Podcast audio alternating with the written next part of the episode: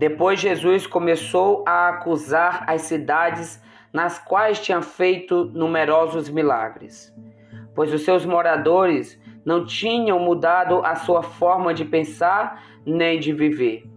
Ele dizia: Ai de você, cidade de Corazim! Ai de você, cidade de Betsaida!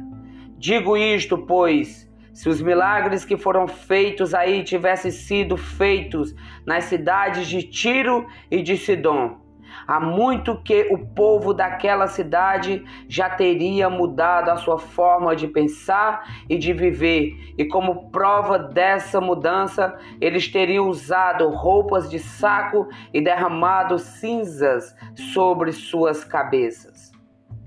Mas eu lhes digo que no dia do julgamento haverá mais tolerância para com as cidades de Tiro e de Sidom do que para com vocês. E você, cidade de Cafarnaum, pensa que será elevada até o céu? Você será jogada no lugar dos mortos. Digo isto, pois se os milagres que foram feitos aí tivessem ocorrido na cidade de Sodoma, ela ainda existiria hoje.